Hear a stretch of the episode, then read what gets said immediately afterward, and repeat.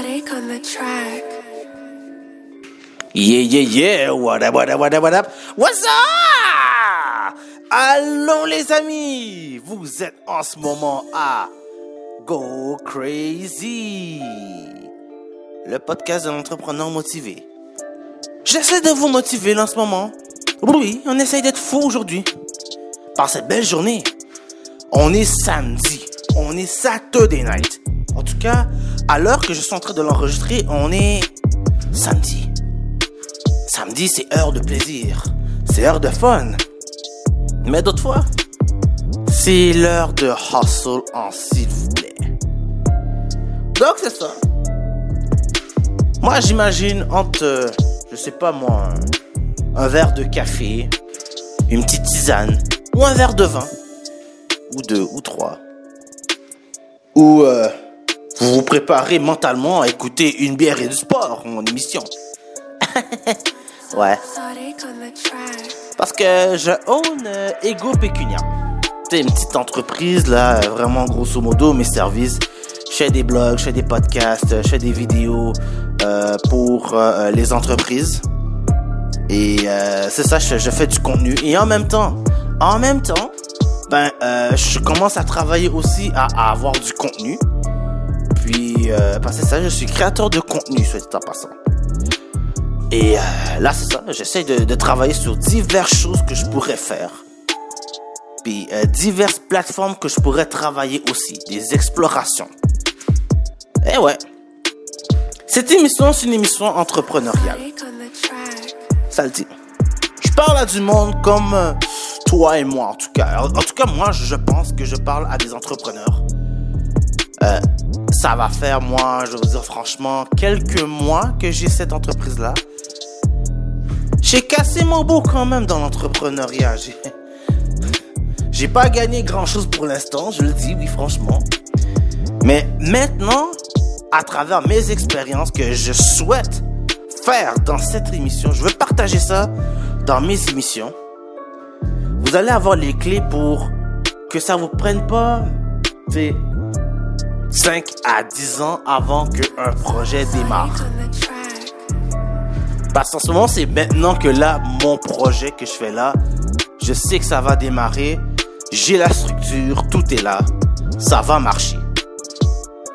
Mais moi, ça m'a pris pratiquement 10 ans d'expérience pour enfin savoir quoi faire pour arriver vers mes objectifs. Je veux pas que ça arrive à vous. C'est pour ça que je suis là. Chose première, chose due. euh, Aujourd'hui, j'avais envie de parler un petit peu de mes lectures. Ah, c'est la suite de l'autre euh, podcast de auparavant, euh, l'épisode 3. Je parlais de mes lectures, euh, certaines des lectures que je fais en tant qu'entrepreneur, tout ça. Moi, ça varie beaucoup. Il y a beaucoup de gens qui vont beaucoup vous conseiller des livres très structurels. Hein? Comme si vous avez vraiment besoin de ça dans le monde. Comme s'il y avait juste ça dans le monde. Par exemple, les 30 façons pour euh, gérer une entreprise. Qui tout double? Genre. ouais, j'invente des titres, mais c'est toujours quelque chose comme ça. L'autoroute de l'entrepreneuriat. Quelque chose comme ça. J'invente des titres, mais il n'y a pas juste ça dans la vie. À travers certaines lectures que j'ai faites, il y a eu des essais, il y a eu des erreurs, mais ça m'a appris beaucoup de choses. Et c'est ce que j'ai envie de vous partager avec vous, des souvenirs, euh, reliés plus ou moins à l'entrepreneuriat, mais vous allez voir, c'est ce qui a forgé mon, mon identité d'aujourd'hui. Ça forge l'entrepreneur que je suis aujourd'hui. C'est sûr que une fois de temps en temps, je vais peut-être dévirer du sujet. Aller avec euh, des sujets qui sont reliés très à nous. Hein, j'oublie, j'oublie jamais ça. Mais en même temps, euh, vous allez voir. Vous allez voir co- comment, je parle. Il y a des choses à noter. Beaucoup de choses à noter. Très franchement. Parce que c'est vraiment ça. J'essaye un peu de vous teaser. De vous exciter. De vous donner des, euh, horizons autres que ce qu'on entend, tu vois. Je pense que je devrais commencer par un premier livre. euh. On va parler euh, de la République de Platon.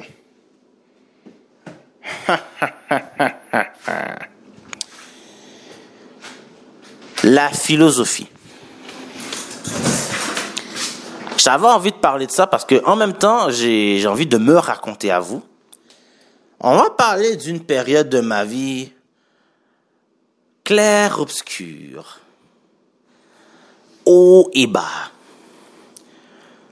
L'époque de Carl qui s'en va au cégep.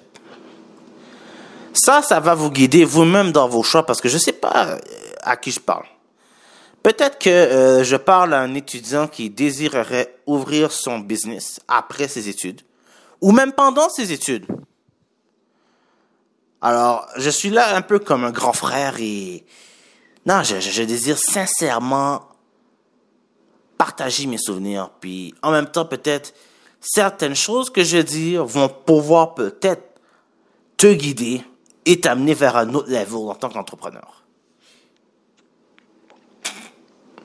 Donc, la République de Platon. Je vais vous raconter un peu une histoire. C'est moi en 2008. 2008.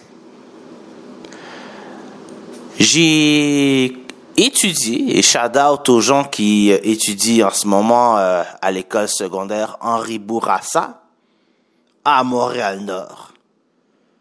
Je me déclare sincèrement un Nord-Montréalais. J'ai passé une bonne partie de ma vie à Montréal-Nord. J'ai beaucoup d'amis encore à Montréal-Nord. Je me déclare un- comme un gars qui a grandi à Montréal-Nord. Ouais. Il y a quelque chose qui arrive vraiment à tous les étudiants finissants.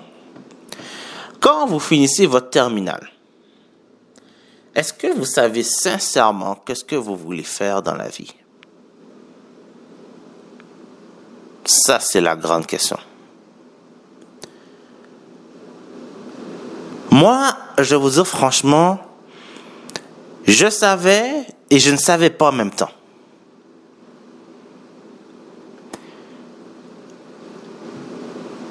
J'ai envie de vous dire vraiment quelque chose là, c'est... Waouh, ça, ça va peut-être dévirer du sujet, mais quand vous êtes entrepreneur, allez pas pour l'intérêt, mais allez pour ce que vous êtes vous-même.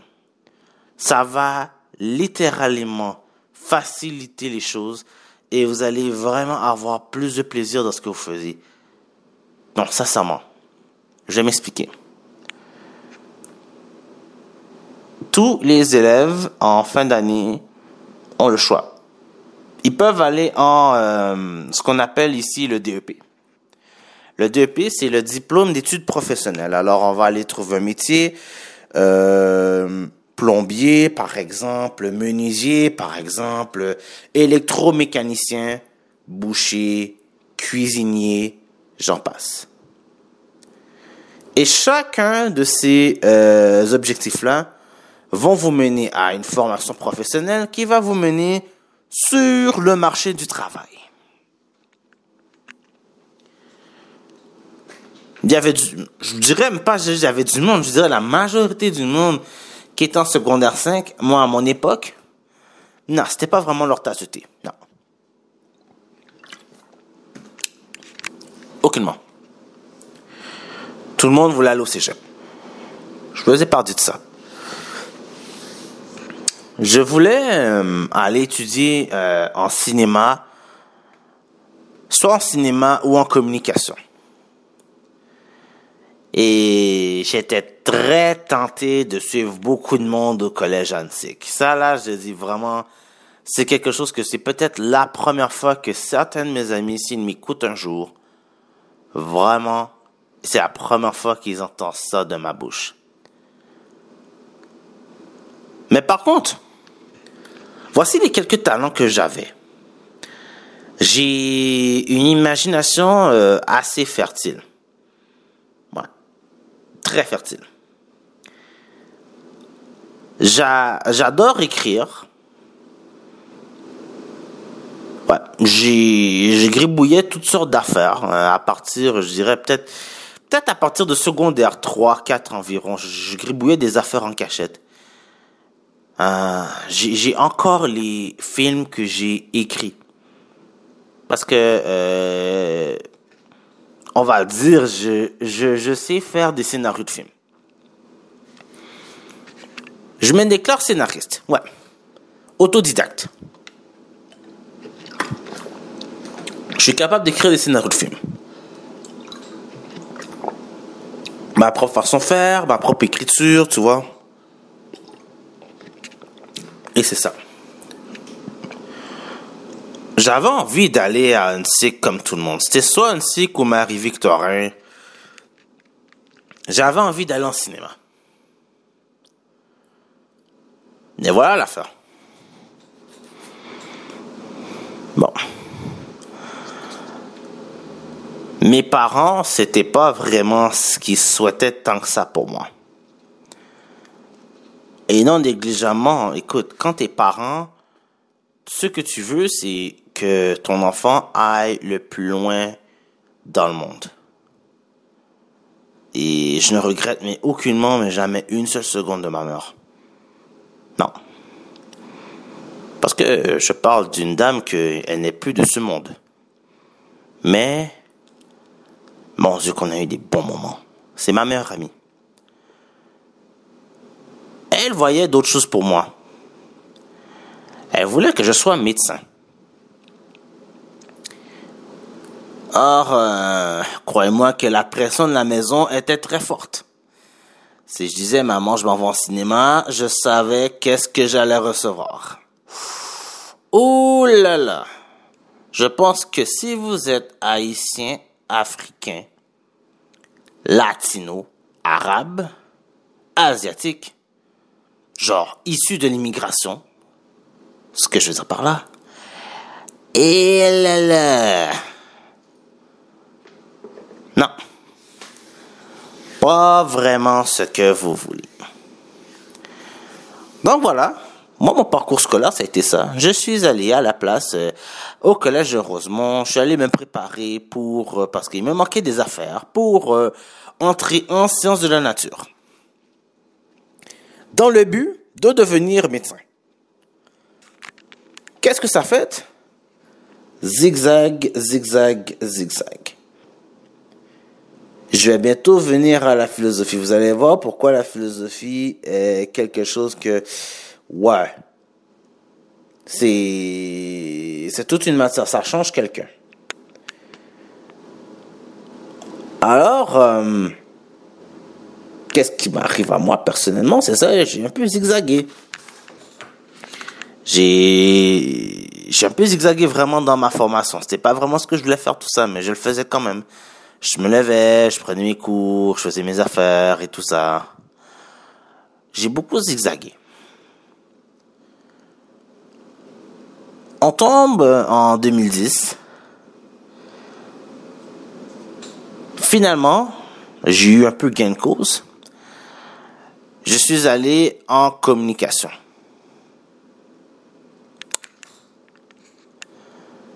Premier cours, première journée, on tombe sur la République de Platon. Un Seigneur. Je, j'avais, je vais vous dire franchement, j'avais euh, sérieusement peur parce que euh, j'ai connu euh, des amis qui, euh, mon Dieu, ça skippait ce cours-là. Mais en même temps, c'était un cours obligatoire. Fallait que tu le prennes pour pouvoir passer ton Moses de diplôme. Ça dépend des profs. Moi, je suis tombé sur des profs que je vais vous dire sincèrement, ouais. Genre, euh, shout out à- au cégep Marie-Victorin pour ça. Moi, euh, je suis tombé sur des profs que, oh my god, euh, nos, nos pensées étaient tout le temps confrontées. Bon, en tout cas, dans le bout que j'étais, moi, l'épreuve que j'ai eue, et my God. Alors, voici, vous allez voir dans très bientôt qu'est-ce que je veux dire par, ok, pourquoi la République de Platon, ça peut ouvrir des yeux des fois? Alors, on va aller dans mes propres mots, la grotte. Quand vous tombez dans la grotte, eh Seigneur, ne dites pas n'importe quoi au professeur, vous allez être foutu. Alors, on, on- on va faire une belle image, ok? La grotte.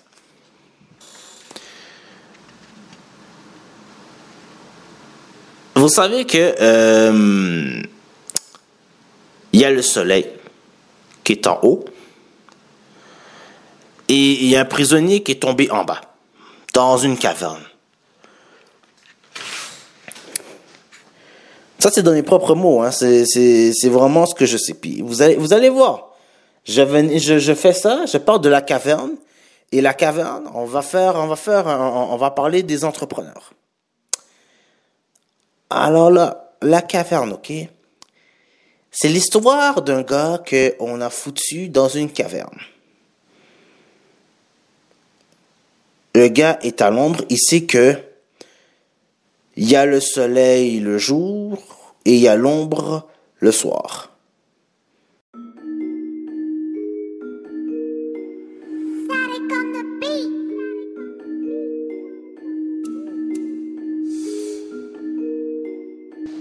Le gars est là, mais ce qu'il ne sait pas, c'est que en haut de lui, il y a euh, un cloison et un chemin qui mène vers une sortie. Lui est encore à l'ombre. Ce qu'il ne sait pas, c'est que complètement en haut, il y a un feu. Puis que ce feu-là peut le guider vers la sortie, la lumière. Non. Le prisonnier a deux choix. Soit qu'il reste dans l'ombre, soit qu'il sort de la caverne. Et c'est un peu, je vais vous dire, nous les entrepreneurs en ce moment, même la société en général. On est divisé en deux. On est divisé à ceux qui suivent et ceux qui sont devant. Alors ceux qui suivent sont généralement les gens qui sont là, qui ont été jetés dans la grotte, puis que, bon, un jour, on va peut-être me sortir de là. Il est là, puis il attend, et il attend, et il attend. Ou il peut trouver une piste de sortie, suivre la lumière, et potentiellement trouver un feu pour le guider et l'amener vers sa porte de sortie.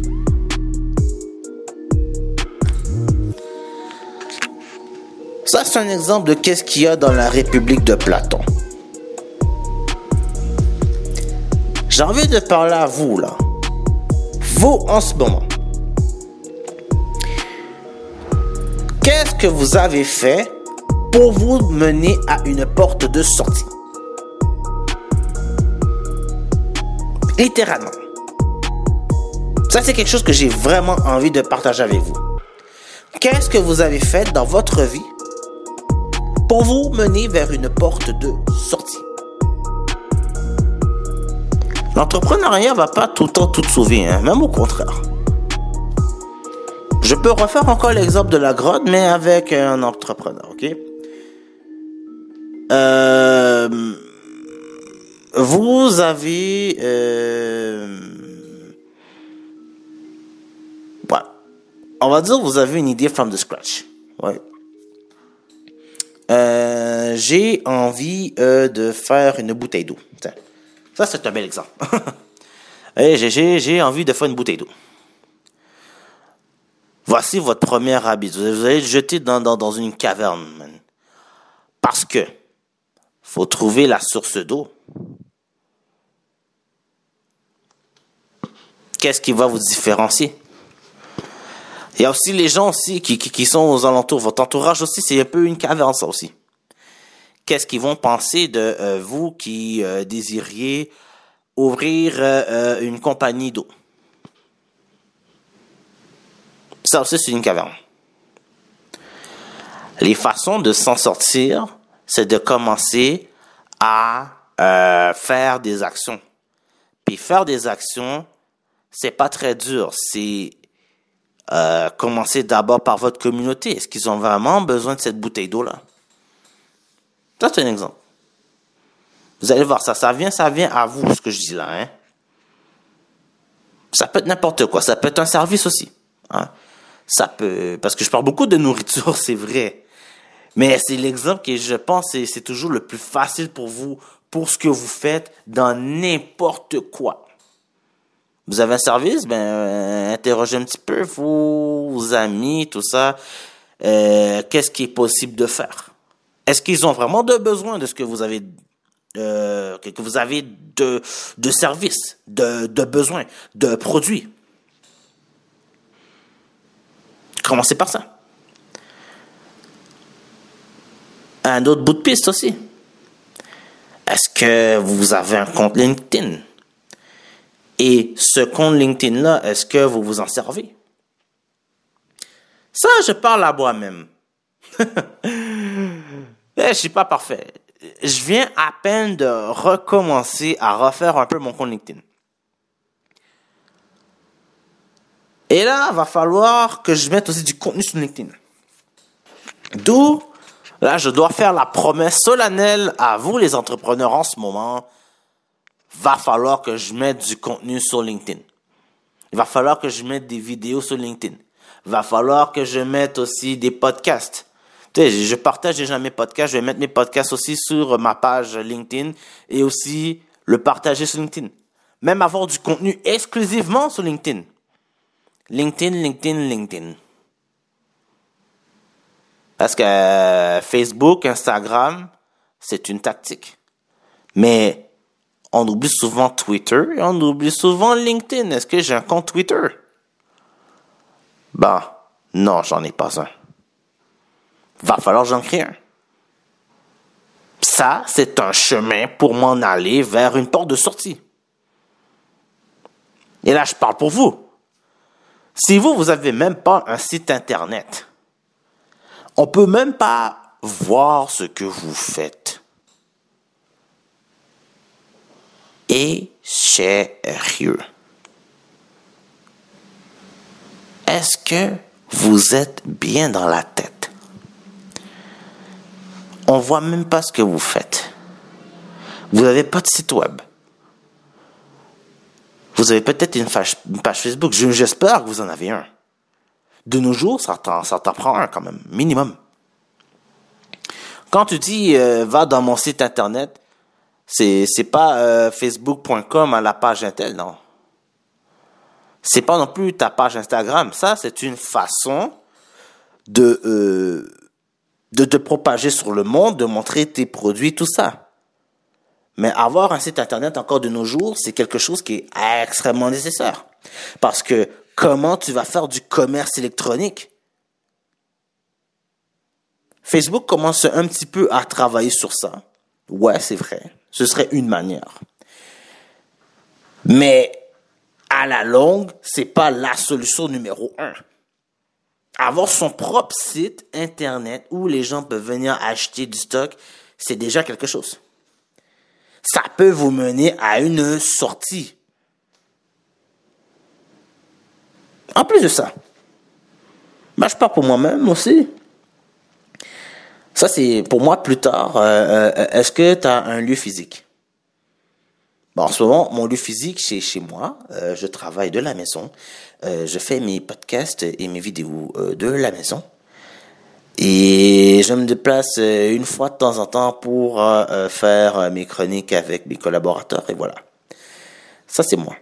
Mais ai-je un bureau, un lieu physique où je peux vraiment dire que j'ai un espace à travailler à 100% Parce que tu peux pas tout faire dans une maison. Non. Si par exemple, je vais donner un bel exemple, ça c'est moi, ok? Si par exemple, tu as un radio-roman que tu aimerais travailler, watch out, prendre trois, quatre comédiens et les placer dans le même appartement. C'est sûr que ça va faire une cacophonie. Tu vas avoir un problème bien évident, tes voisins va dire oh je suis entrepreneur je fais ça parce que je dois euh, monter mon entreprise.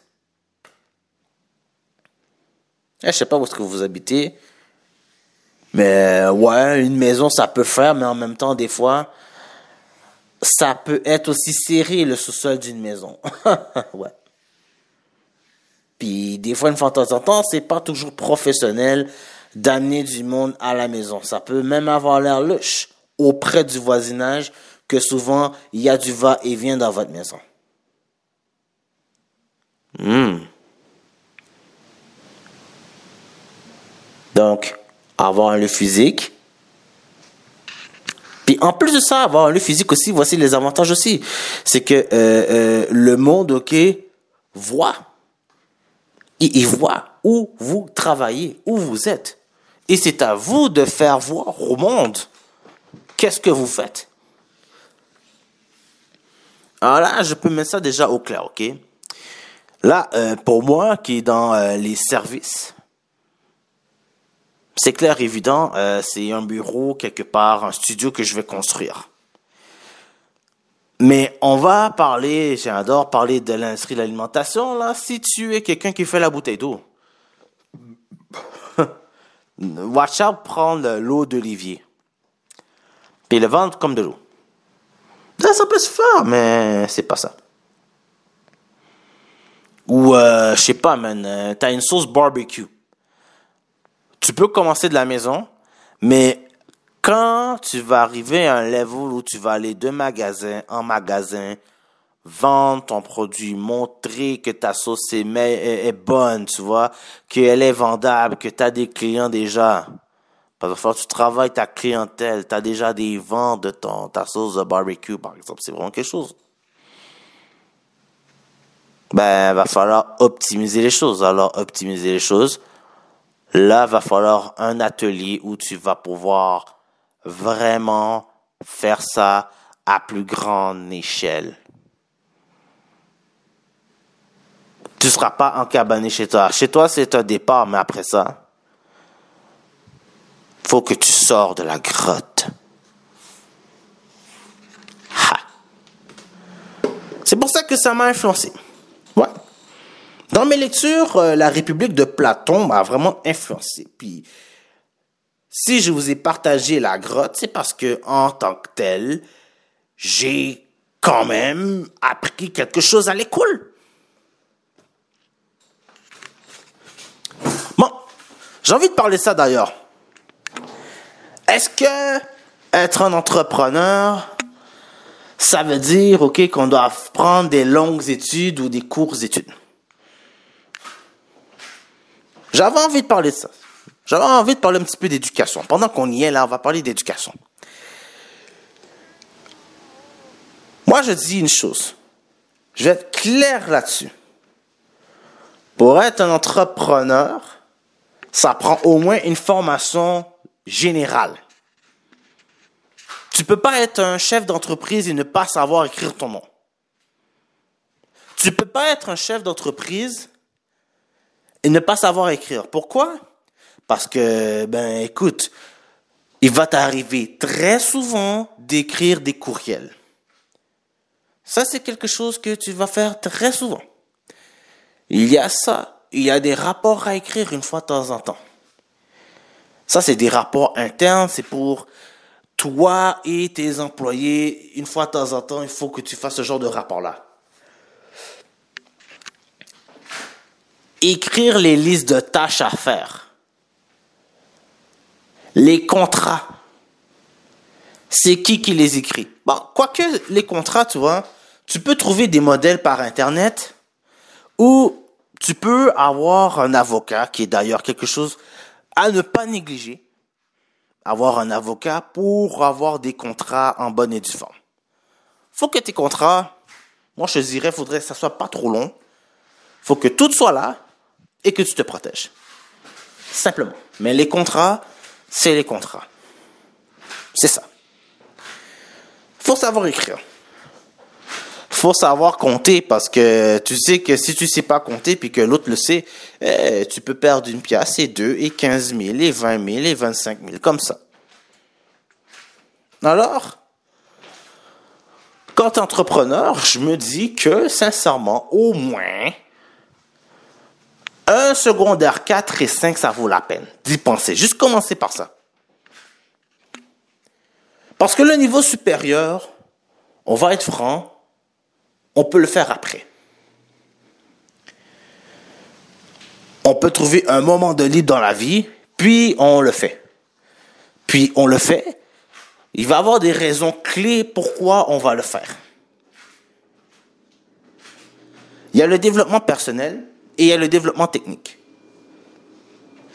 Parce que, par exemple, je dis ça comme ça, hein, mais euh, quelqu'un qui voudrait faire de la musique, alors là, voilà. Il va le faire from the scratch. C'est comme ça qu'on débute. C'est un peu comme moi d'ailleurs, tu vois. En ce moment, euh, je fais mes podcasts, tout ça, from the scratch. Avec déjà mes connaissances techniques que j'avais déjà dans mes études précédentes. Mais j'ai peut-être un jalon de plus sur d'autres ou j'ai peut-être un pied de reculon sur d'autres. Mais, quelqu'un qui part un podcast comme ça, sans savoir, ok, par exemple, que tu peux le faire sur un banc de montage bien normal, comme Adobe Premiere Pro, que tu peux mettre de la musique. C'est juste, t'as pas d'image, hein. T'as pas d'image, mais tu peux mettre de la musique. Tu peux varier tes sons, tout ça. T'as même les EQ et toutes les choses que t'as besoin, les plugins pour, pour mettre, euh, pour, pour ajouter de la couleur dans ton son et tout ça. T'as tout ça. Quelqu'un qui ne sait pas ça, ben, il est mal barré. Connaissance technique encore, bon. Tu rêves de devenir cinéaste et tu sais pas manipuler une caméra professionnelle. Ben, la chose à faire, je pense, la chose qui est la moins chère au monde, c'est juste carrément de juste acheter une caméra. Puis de commencer à filmer. Filmer du monde et tout ça. Une fois que tu as appris à filmer, une fois que tu as appris à monter, c'est quand tu arrives à le level up, tu vas aller voir des clients potentiels. Que là, ça va paraître dur si tu n'as pas eu certaines formations. Là, prendre une formation technique pour avoir ça ou ça ou ça, voilà. Là, j'ai parlé du côté créatif. Mais on peut dire, euh, euh, par exemple, bon, si, euh, admettons, tu es euh, un réparateur euh, de... Non, tu as ouvert une compagnie de réparation d'ascenseurs. Ben, aller prendre une formation en réparation d'ascenseurs, c'est tout à fait normal parce que tu dois connaître des choses techniques et il y a un jargon professionnel à parler avec tes employés que si tu ne l'avais pas fait, Watch out, mon ami. De toute façon, tu serais mal barré. J'en reparle, j'en passe. Alors, moi, moi, voilà comment je pense ça. Il faut au moins que tu saches écrire, il faut au moins que tu saches compter pour pouvoir continuer à faire tes affaires. Au moins minimum. Il faut que tu saches rédiger des contrats. alors avoir une connaissance au moins générale de base, c'est déjà quelque chose. Et les techniques, voilà, c'est ce que tu as besoin.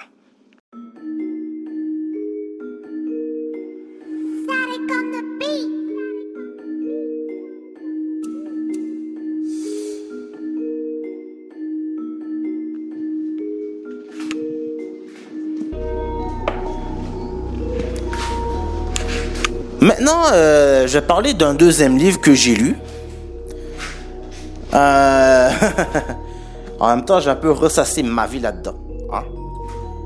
Parce que c'est ça, c'est non négligemment, c'est vraiment, je fais tout ça pour pouvoir euh, un peu motiver le monde, fouetter la troupe. Et en même temps, on, apprend à me connaître. Parce que c'est comme ça aussi.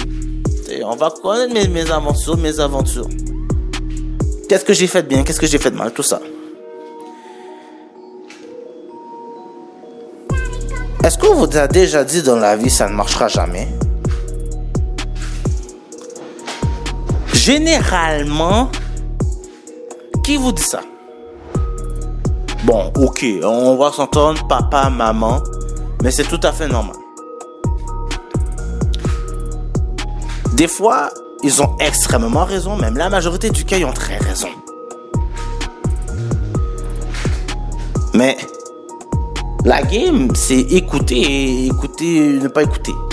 Fais un peu des deux. Surtout parce que particulièrement là, quelqu'un qui est né dans l'immigration. Hein, parce que je parle pour ma couronne à moi. hein. Je suis né à Montréal et je suis d'origine haïtienne. Je suis très fier de dire. Et quand je parle, je parle maintenant à tout le monde, à monsieur, madame, tout le monde. Hein. Même un cap de chauche. Ça peut arriver, ce que je dis là. Que l'ami a toujours rêvé d'être banquier. Mais qu'en fait, ses parents rêvent de le voir continuer à être dans leur shop, on va dire, euh, euh, de patates. Qu'ils font tout pour que non, va pas comme banquier, c'est quoi ça? C'est des crosseurs, c'est des voleurs. Ils vont tout faire pour te dire non. Ils veulent que tu reprennes la chaîne familiale. Est-ce que ça arrive des fois que vous êtes dans cette situation? Bon, ça c'est une réalité d'entrepreneur. Que vous êtes la seule personne qui doit reprendre la chose familiale. Ça, j'en ai jamais parlé de ça. Si cela vous passionne de reprendre ce que maman, papa fait, ça, bravo, c'est excellent. Vous assurez la pérennité. Si ce n'est pas votre jalon, au moins ayez un droit de regard sur la prochaine personne qui va venir prendre. En fait, généralement, dans les entreprises familiales, surtout quand ça marcherait bien, vous pouvez avoir un gestionnaire, puis vous, vous êtes là, vous avez un droit de regard. Ça existe, hein? Vous, vous avez plutôt envie de vous, vous lancer, par exemple, dans une compagnie de jus, puis vos parents, ils ont été très longtemps connus pour, euh, euh, je vais dire, euh, euh, leur brocoli. Tiens. Ben, pourquoi pas mélanger les deux? Mettre des brocolis dans du jus. En plus, ça existe, puis c'est bon. Mais ce que je veux dire par là, c'est que vous pouvez faire ce que vous voulez, mais euh, regardez au moins qu'est-ce que l'autre va faire de votre chaîne. S'il faut que vous repreniez, reprenez-le reprenez-le un temps pour reprendre après ça votre passion. Bah, c'est pas bon, moi je trouve. Ça, c'est mes valeurs à moi. Hein. C'est pas bon ce que, euh, on kick ce que euh, l'autre a fait avant. Moi, c'est ce que, c'est ce que je pense. Si ça fait trois, quatre générations que cette famille est connue comme un excellent euh, fabricant de casquettes, mais que vous, euh, non, j'ai pas envie de faire ça. J'ai, envie de faire des CD. J'ai envie, j'ai envie d'être rappeur.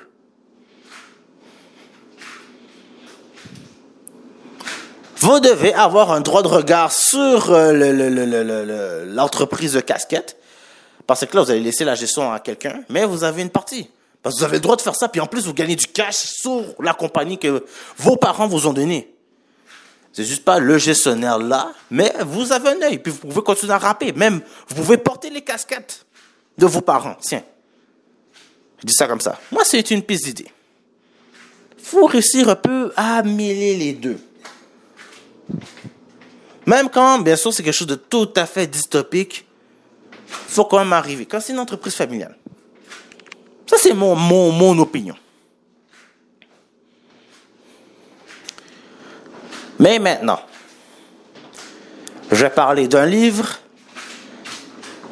à propos d'une entreprise que je pense à peu près tout le monde connaît, Netflix.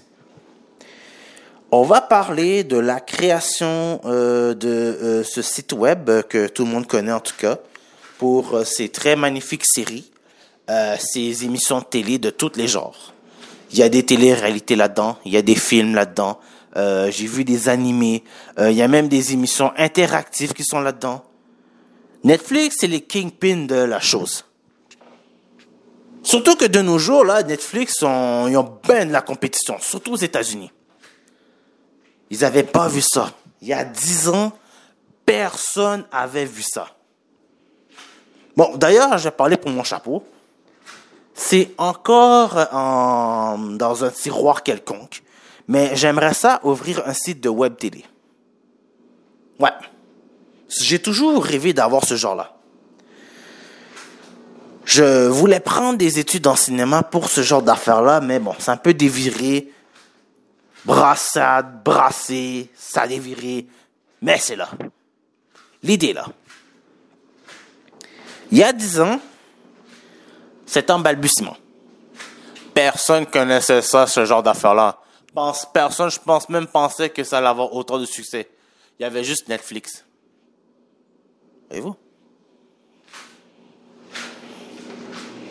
Faut être vrai là-dedans, c'est vrai. Ils ont commencé straight, on va dire from the scratch, mais en même temps, euh, ils sont quand même pas partis à zéro. On parle de Mark Randolph et Reed Hastings, qui, quelque part en 1997, ont décidé d'ouvrir une compagnie de location de, euh, de DVD en ligne. Qui étaient les Kingpins? Blockbusters. Au Québec, je peux parler pour nous ici, on avait Blockbusters, puis on avait le Super Club Vidéotron. Maintenant, aucun des deux sont là. Je pense qu'il y a comme quelques rares Super Club Vidéotron, mais c'est comme... Fa, faut, fallait trouver. Anecdote comme ça, moi j'ai déjà habité dans le quartier de la Chine. C'est quelque part dans l'ouest de l'île de Montréal. Il y avait un dernier euh, Super Club Vidéotron. Ça a fermé l'année passée. Pour juste prendre un local beaucoup plus petit et juste vendre des cellulaires. Parce que vendre des téléphones intelligents, ça paye. Leur service de téléphone euh, mobile, ça marche bien. Internet, ça marche bien. Le câble, ça marche. Surtout particulièrement quand un restaurant, ben, avoir le câble, il faut que tu l'aies parce que tu vas attirer des clientèles pour certains événements. Ouais. Ça, c'est quand euh, le COVID n'a pas frappé. hein. Là, maintenant, on est dans une autre réalité, mais c'est ça.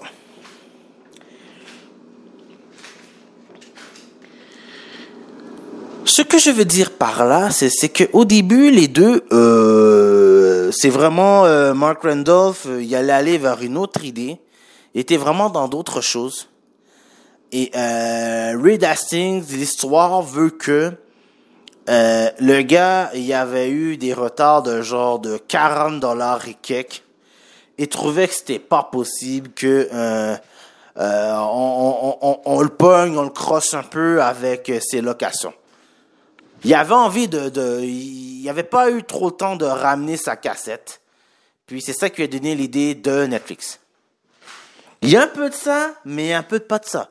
Lisez le livre, vous verrez c'est quoi qui est vraiment arrivé à ça. C'est une prémisse de pourquoi Netflix a été créé, mais il n'y a pas que ça.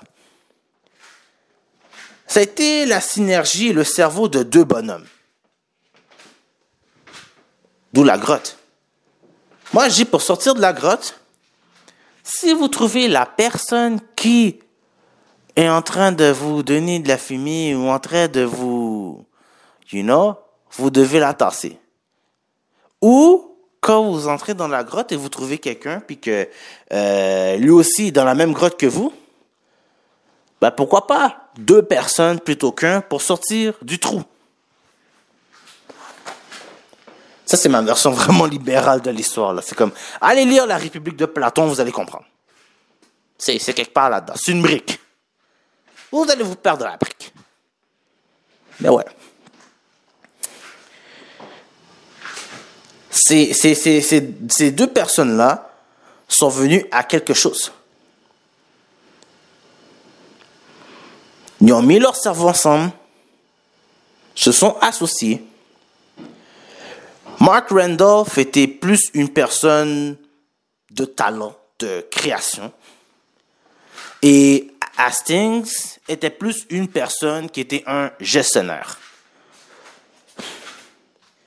D'ailleurs, le premier investisseur sur Netflix fut Reed Hastings. Ouais, parce que je pense qu'il avait mis un million de dollars dessus. Ils ont commencé quand même avec un million de dollars, mais dites-vous qu'à l'époque, faire telle ou telle ou telle chose sur un ordinateur, ça prenait énormément d'argent. Ils ont passé pratiquement tous leurs fonds sur cette compagnie-là.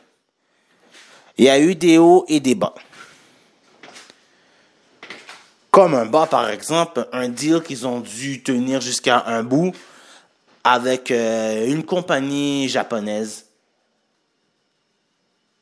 C'est dans le livre. Il y en a eu d'autres bas aussi. Comme par exemple euh, l'histoire postale, parce que, euh, tu sais, quand tu loues par en ligne, tu t'attends à avoir ton contenu le lendemain, au moins, ou dans les deux, trois jours qui s'en suivent. Alors, il fallait qu'ils gèrent la logistique partout aux États-Unis. Quand tu es entrepreneur et que tu as démarré quelque chose, il va t'arriver des obstacles. Bon, moi, quel est mon obstacle personnel? C'est que je ne suis pas encore assez visible à mon goût. Il faut que je sois visible. Et il faut une deuxième chose, être rentable. Il faut que des sous rentrent dans ma compagnie. En ce moment, c'est ce que je suis en train de travailler sur ça. C'est comment je peux faire pour être monétisable. Alors, c'est sûr que mes services, ça peut, c'est, c'est payant, hein. Genre, euh, faire vos blogs, faire, euh, c'est ça, parce que c'est ça, c'est faire vos blogs, euh, gérer votre contenu, euh, parce qu'on va placer ça sur divers médias sociaux. Euh, les blogs aussi, c'est ça, ça va venir à, par exemple, quand vous voulez envoyer à vos clients des courriels. C'est vraiment génial d'avoir un post, en plus un post personnalisé, la compagnie, tout ça, il y a des petites nouvelles de la compagnie, des nouvelles en général qui relient à votre domaine, euh, pour informer votre clientèle de certaines nouveautés qui arrivent dans votre domaine. Très important ça. Les nouveaux services, les nouveautés qui sont là. L'actualité. Ouais, on est comme un service d'actualité aussi. Alors c'est ça, c'est, toutes ces choses-là. Amener du nouveau contenu aussi, en faisant vos vidéos et tout. Donc, ça c'est payant. C'est une manière d'être payé. Une autre manière aussi, c'est la plateforme web que je voudrais faire. Alors, mon, ma web télé, les revenus vont être pris directement de vous. Ouais. Comment je vais faire? Je vais trouver un moyen de monétiser ça. Je réfléchis encore à ça.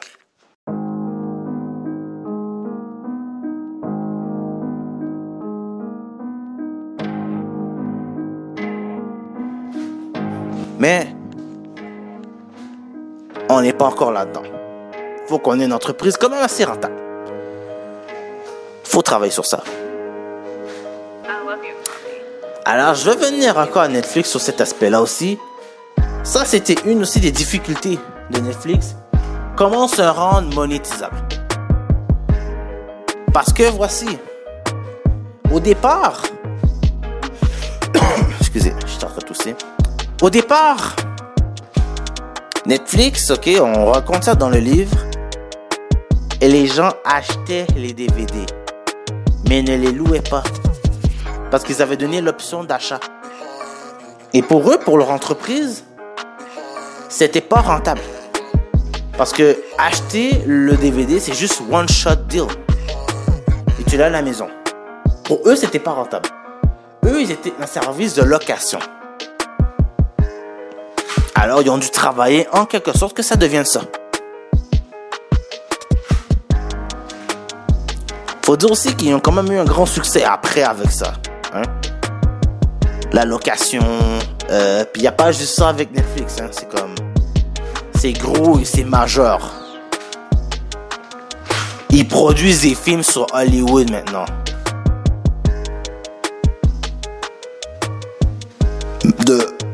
La qualité est là. Genre vraiment là, la qualité est là, elle est présente. Faut être un grand maniaque de cinéma. Alors fallait trouver quelqu'un qui soit maniaque de cinéma, alors ils ont trouvé un troisième partenaire. Moi je vous conseille fortement, lisez-le. Ça ne marchera jamais de Mark Randolph. Ça vaut la peine. C'est vraiment une, une belle prémisse. Pour les entrepreneurs, c'est vraiment très inspirant. Moi, j'ai lu là de longue haleine, j'ai, mangé le livre, vraiment là. Genre, euh, j'ai lu le livre, je dirais. Ouais, ça m'a pris, je pense, trois mois facile. On a eu du temps euh, durant la pandémie, alors, euh, faut dire, euh, je dirais un bon une heure à deux heures par jour, je pouvais pratiquer ça. D'ailleurs, j'en ai pas parlé dans le podcast, mais combien de temps vous prenez pour lire? C'est toutes des choses, s'il faut en parler. Hein. Combien de temps vous, vous faites ça hein? Lire. Les entrepreneurs lisent. Hein? Ils lisent des livres.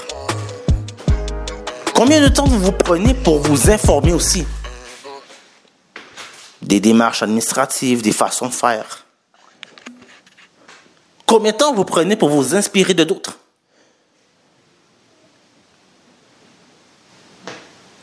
Moi, j'irais franchement, allez-y à votre rythme, mais généralement,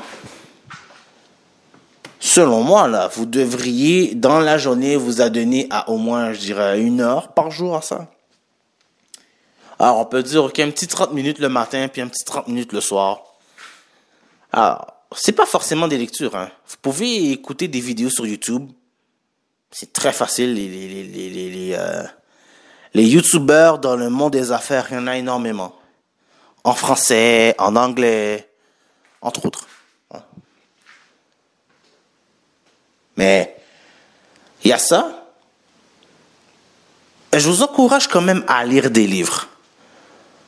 Je vous encourage quand même parce que, en tout cas, il y a des gens d'affaires qui le font.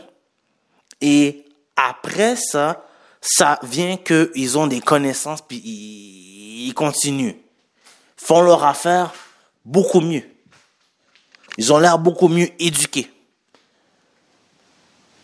Ça fait en sorte que, qu'est-ce que j'ai dit au début de l'émission, si vous m'avez écouté? Si vous m'avez écouté, bien sûr. Il y a trois types de personnes vous êtes avec. Alors, troisième type, les bras. En tout cas, ceux avec qui vous travaillez, mais que ça va pas plus loin que euh, la job que vous faites et c'est tout. Genre, euh, n'essayez pas d'avoir une conversation intelligente avec cette personne-là, ça va pas aller plus loin. Dans le monde du travail, ça arrive souvent et dans divers domaines que vous avez vous avez envie discuter avec cette personne-là, mais en parlant un peu, vous voyez que non, cette personne-là, ça vaut pas la peine, il va pas m'enrichir intellectuellement. Vous avez d'autres personnes avec qui vous allez collaborer et travailler avec? Alors collaborer et travailler avec, ça va, ça va rester professionnel Somme toute, vous allez parler, mais vous allez parler de sujets qui, qui relient à votre travail. Et euh, vous allez travailler ensemble, ça continue, ça travaille. Ça va juste rester ça. C'est professionnel, ça va être juste ça. Mais la première des catégories, c'est celui avec qui vous avez envie de faire affaire longtemps. Parce que cette personne a divers sujets à parler. C'est la personne qui a des connaissances. Alors, bien sûr, vous allez euh, bosser avec cette personne-là dans votre domaine.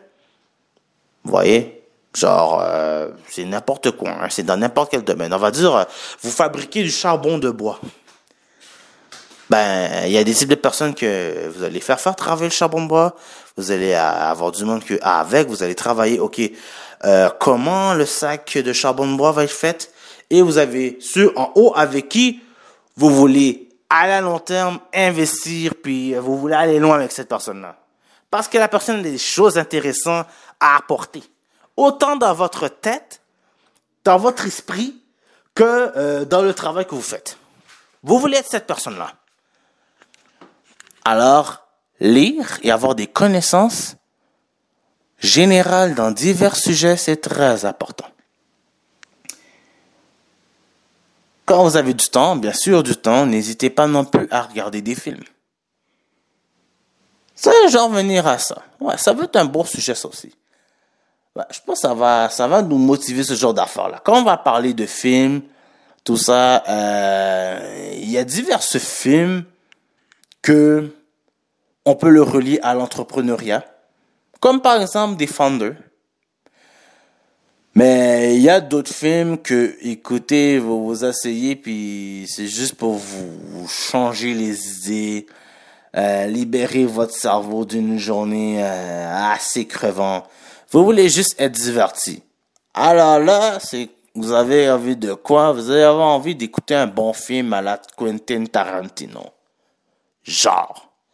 Un, un genre de Kill Bill, Inglorious Bastards, euh, Django Unchained, j'en passe. Ben, ces films-là aussi, vous pouvez vous en tirer des leçons personnelles.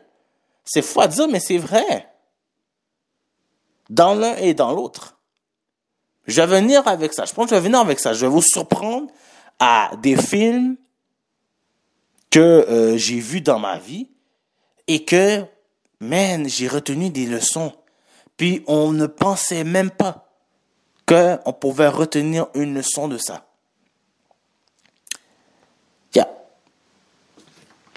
Alors en résumé, mes lectures d'aujourd'hui, pour ceux que ça intéresse, que je vous conseille fortement, j'ai lu euh, Platon, les platitudes de Platon. J'ai lu Platon et la République de Platon. Je vous ai parlé d'ailleurs de la grotte. Et j'ai fait un exemple. Et ça ne marchera jamais de Mark Randolph. J'ai parlé de ça. Alors, euh, c'est ça. Vous pouvez trouver ça dans n'importe quelle librairie. Le livre de Mark Randolph, là, est vraiment le fun. Du genre, ça, ça vous apporte des choses. Euh, c'est, un entrepreneur de talent. En fait, c'est deux entrepreneurs de talent en Mark Randolph et Reed Hastings euh, qui ont créé Netflix et tout ça. Et c'est ça. Vous, vous êtes qui dans cette vie? Vous allez faire quoi dans cette vie? Ça, c'est extrêmement important. Vous pouvez y arriver. Trouvez votre propre identité et allez-y, foncez. Vous êtes capable. C'est ce que j'avais envie de dire. Je vais m'en arrêter là pour aujourd'hui. Euh, ça m'a fait plaisir euh, de faire ce quatrième épisode. Alors, euh, go crazy! C'est disponible sur Spotify, c'est disponible sur Google Podcast, c'est disponible à egopecunium.com à la section Go Crazy, entre autres. C'est disponible un petit peu partout. Il y a la liste est longue, mais vous pouvez me trouver. N'hésitez pas aussi à mettre un like sur ma page Facebook Ego Pecunium. C'est ma petite entreprise. Euh, je place euh, à chaque fois que j'ai terminé un podcast, euh, je le place là euh, pour que vous puissiez le partager en grand nombre. Ça, me ferait plaisir vraiment que vous preniez un temps pour partager mon contenu. Si on vous demande par hasard euh, mon programme combien d'étoiles, ben 5 sur 5. Hein? N'oublie pas, 5 sur 5. Tout le monde peut voir mon contenu si c'est 5 sur 5. Je dis ça comme ça, hein? Alors, euh, les amis, je vais m'en aller. Je vous souhaite une bonne fin de soirée. Je vous remercie sincèrement. Euh, C'était vraiment chill. Merci beaucoup. Bye bye. Au revoir.